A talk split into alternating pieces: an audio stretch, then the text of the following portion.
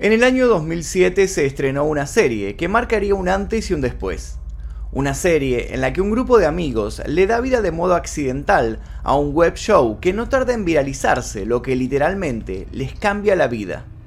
Mientras estos adolescentes atraviesan los típicos problemas de la edad, con sus dilemas, amoríos y conflictos escolares, llevan a cabo la siempre problemática y divertida tarea de mantener el show a flote. La serie contó con seis temporadas y generó un amplio número de fanáticos, popularizándose tanto o más que el falso show que servía como excusa para sus aventuras. Hablamos, claro, de iCarly. Tal fue el éxito del programa que en el año 2021 se anunció el regreso del show, lo que hizo que un séquito de fanáticos y nostálgicos festejaran a lo grande. Sin embargo, la alegría pronto se congeló, cuando se confirmó lo que ya algunos habían supuesto. El elenco original de la sitcom no iba a estar completo en el retorno. Miranda Cosgrove iba a estar presente para seguir interpretando a Carly. Jerry Traynor seguiría siendo Spencer y Nathan Kress, Freddy. Pero faltaría uno de los ejes del espectáculo, la rebelde, carismática, graciosa y holgazana de Sam Packett. Como dijimos, muchos no se sorprendieron frente a la ausencia. Jeanette McCarthy, la actriz encargada de interpretar a Sam, ya había renunciado públicamente a la televisión. Pero ¿a qué se debió esta joven renuncia a las pantallas? ¿Qué fue lo que le sucedió para que llegara a tomar esta determinación? Lo cierto es que le sucedieron una serie de factores, muchos denunciados con anterioridad. Y ahora la polémica vuelve con la publicación reciente de un libro escrito por esta chica. Un libro en el cual salieron a la luz detalles escabrosos sobre el titán del entretenimiento infantil. Hoy vamos a indagar en el caso de Jeanette McCurdy, la chica que se enfrentó a Nickelodeon. Y antes de comenzar quiero remarcar que esto es simplemente una nota informativa en donde vamos a pretender dar un vistazo general a todo el asunto. Si creen que deberíamos ampliar el contexto de este caso, que realmente hay tantos datos que podríamos hacer un documental de una hora aproximadamente, escríbanlo aquí debajo en los comentarios. Si tienen algún dato más para aportar, incluso también es muy bienvenido y lo ponen aquí debajo en los comentarios. Si este video llega a la totalidad de 3.000, 3.000 comentarios, vamos a estar haciendo un documental totalmente extenso que puede ser una segunda y hasta una tercera parte con toda la historia completa, que les decimos es muy largo, por eso no lo pusimos en esto. Queríamos hablar de lo importante que es lo que está sucediendo ahora con el libro, pero se puede extender si es que a ustedes realmente les interesa esta temática. Así que si llegamos a 3.000 comentarios vamos a darnos cuenta que realmente les interesó y vamos a ponernos a trabajar en eso. Quiero también que me cuenten si en algún momento vieron la serie esta de iCarly o si ya conocían a esta chica Jeanette McCurdy, si la conocían de antes en algún otro trabajo o en algún otro aspecto, cómo la conocieron, si escucharon hablar de lo que vamos a, a contar el día de hoy o si tiene algún dato extra para también aportarnos a nuestra investigación. Sin nada más que decir, ahora sí, comencemos.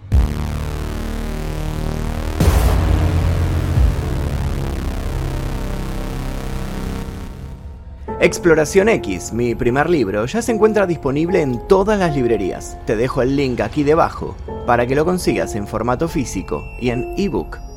La vida de McCarthy cambió radicalmente cuando su madre murió en 2013. Luego de que eso ocurriera, la chica dejó de arrastrar pesados fantasmas y mandatos y pudo por fin redireccionar sus objetivos y concentrarse, quizás por primera vez, en sus propios deseos y no en la tediosa labor de complacer a los demás. Fue, según ella, algo liberador, un momento que la terminó de definir frente a sus ideas y le dio el valor de repetir lo que alguna vez había sugerido solo que esta vez en voz alta. McCarthy reveló aquella vez sin vueltas que se sentía avergonzada por su carrera como actriz. Tiempo después de que su madre muriera, decidida a darle nuevos aires a un talento que sentía que había descuidado, incursionó en la escritura, en la dirección y en el teatro. Hasta el momento se conocen dos de sus cortometrajes, Kenny, la historia de un hombre de 30 años que en vez de seguir sus sueños se va a quedar a cuidar a su mamá enferma, y Strong Independent Woman, que trata sobre una niña con problemas de bulimia por culpa de su madre. También escribió una tragicomedia para las tablas, una obra que luego presentó en diversos lugares de Estados Unidos, y la puesta en escena presenta realidades tan íntimas como desgarradoras. Una relación tóxica entre una chica y su progenitora, acuciantes problemas con el alcohol y trastornos alimenticios extremos. Ahora McCurdy convirtió esa obra en un libro autobiográfico que, según ella, pretende dejar un mensaje tan doloroso como esperanzador. Y si bien el libro se presentó hace unos días solamente, ya han trascendido muchos fragmentos sobre el mismo. Fragmentos que dejaron a muchos boquiabiertos, meditando sobre lo terrible que es ver a alguien que nos hacía reír, contándonos que tras las cámaras se desarrollaba un infierno. Pero no nos adelantemos. Antes de adentrarnos en el contenido del libro de McCurdy, vamos a conocerla un poco más a ella. Janet McCurdy nació en Long Beach, California en 1992. Empezó su carrera de actuación en el 2000 con un amigo de la infancia. Ya desde un principio estuvo destinada a la fama. Contactos, algo de suerte y excesivos castings hicieron que para ella las puertas se abrieran de inmediato. A muy corta edad. Ya había aparecido en varias series de televisión, incluyendo CSI, Crime Scene Investigation, Malcolm in the Middle, Lincoln Heights, Will and Grace, Soy 101, Law and Order SBU, Medium, The Inside, Karen Cisco, Over There y Close to Home. En 2003 actuó en la pantalla grande junto a Harrison Ford y en 2005 fue nominada al premio Joan Artist Award a Mejor Actriz Joven invitada en una serie de televisión por su participación en Strong Medicine. Su imagen se reforzó gracias a varios anuncios y comerciales. Era sin duda una revelación, una chica con un futuro dorado y prometedor en los medios. Todos los pronósticos que la veían como la próxima heroína juvenil se empezaron a cumplir cuando se dio a conocer que Janet había sido contratada por Nickelodeon en 2007 para estar en uno de sus nuevos proyectos y Carly. Todos coincidían en que la carrera de McCarthy acababa de recibir el impulso, el empujón que necesitaba para dispararse. No tenían ni idea que ese empujón enterraría a la chica en la peor de las miserias. Como ya dijimos, y Carly fue un éxito total. Por su parte, McCarthy, como era de esperarse, sobresalió de inmediato. En 2008 y 2009 fue nuevamente nominada para el premio de Young Artist. En 2010 apareció en la serie True Jackson BP, y en 2011 protagonizó la película Best Player. En agosto de 2012 se informó que McCarthy tendría una serie derivada de iCarly, también producida por Nickelodeon. La serie sería Sam and Cat, donde, claro, seguiría siendo la entrañable Sam, que esta vez se metería en el arduo mundo de las niñeras junto a Ariana Grande. En 2013, Jeanette coprotagonizó la película Swindle. Parecía estar en la cima. Pero entonces, y de modo más que sospechoso, la serie de la cual ella era estrella fue cancelada en 2014. Se especuló mucho sobre el porqué de esta cancelación. Varios sostenían que tenían que ver con fotos subidas de tono de Janet que se habían filtrado en internet se hablaba de que la chica ya no podía ser un espejo moralmente aceptable para el joven público que consumía el show. Por un momento esa fue la versión más extendida, una versión malintencionada que quería poner a McCarthy en el centro de la tormenta y no del mejor modo. McCarthy estaba en el centro de la tormenta, sí, eso es verdad, pero por otras cosas. Sus asperezas con Nickelodeon habían adquirido enormes dimensiones y con su madre muerta, la chica decidió por fin dejar a un lado el silencio. Hoy, casi 10 años después, lo vivido por McCarthy vuelve a ser noticia con la publicación de I'm Glad My Mom Died, un libro cuyo título podría traducirse como Me alegra que mi madre haya muerto. En las páginas de su obra, McCarthy no duda en afirmar con intensidad que nunca quiso ser actriz que fue su madre la que la puso en ese lugar cuando tenía 6 años. Unos años después, ella se había convertido de modo irremediable en la principal entrada financiera de su familia. Dice la chica que para los 15 años ya estaba cansada y avergonzada de los roles que le tocaba interpretar. Más allá de la conflictiva relación con ella, cuando su madre enfermó gravemente, la entonces actriz le dedicó su canción Not That Far Away, Además, por esos años, escribió un artículo llamado Apágate cámara, mi mamá está luchando contra el cáncer, que fue publicado en el Wall Street Journal el 11 de junio de 2011. Sentir el peso de la prensa y no conseguir intimidad para poder lidiar con sus sentimientos terminaron de aislar a la joven. Su insatisfacción y sus inseguridades se vieron reflejadas en serios trastornos alimenticios. Tan presa estuvo de la bulimia que el abuso de los vómitos hizo que los fluidos del estómago le desgastaran el esmalte de la dentadura, y así fue como, por ejemplo, llegó a perder un diente. Incontables veces cayó desmayada por cuadros de deshidratación. Además de su lucha contra esto, McCordy comenzó a beber en exceso poco antes de la muerte de su madre, por lo que tuvo que pasar extensas jornadas en grises centros de rehabilitación. Como si esto no fuera suficiente, la relación con sus colegas en los rodajes no era la mejor. A pesar de haber tenido una excelente relación frente a la pantalla como mejores amigas, Janet McCurdy y Ariana Grande no la pasaban tan bien en la vida real, en especial por las preferencias que la producción supuestamente tenía por la cantante. McCurdy admite haber tenido celos de su compañera.